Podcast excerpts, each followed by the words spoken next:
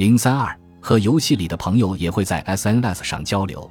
游戏公司 Enterbrain 此前做过一项名为“社交 App” 的用户行动心理报告的调查，其中关于你玩社交游戏的原因这一多选题，百分之三十点八的人表示为了收集物品，占比最高。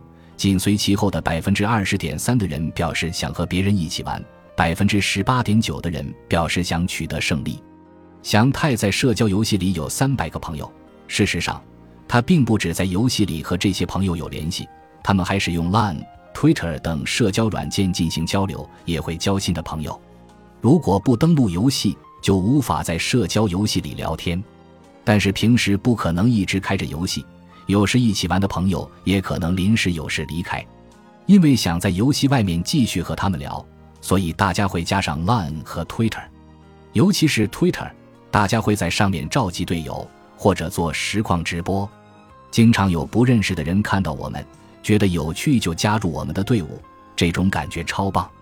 正如祥太所说，Twitter 等 SNS 上随处可见社交游戏的队员征集信息，比如。碧蓝幻想团员征集中，刷古战场，感兴趣的请联系我们。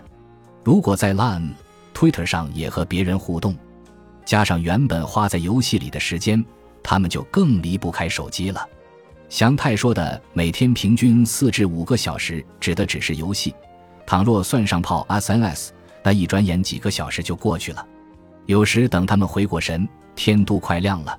只能拖着昏沉沉的脑袋和身体去学校，但即便如此，祥太也表示不想删掉社交游戏，不仅是因为别人会欣赏作为高手玩家的自己，更因为他不想背叛同伴。如果别人拜托了我什么事，我就想努力回应对方。对我来说，社交游戏不只是一个游戏，更像一种任务。我想为这个通过游戏走到一起的团队做出贡献。而且正是因为他们在这里，我才能更加努力。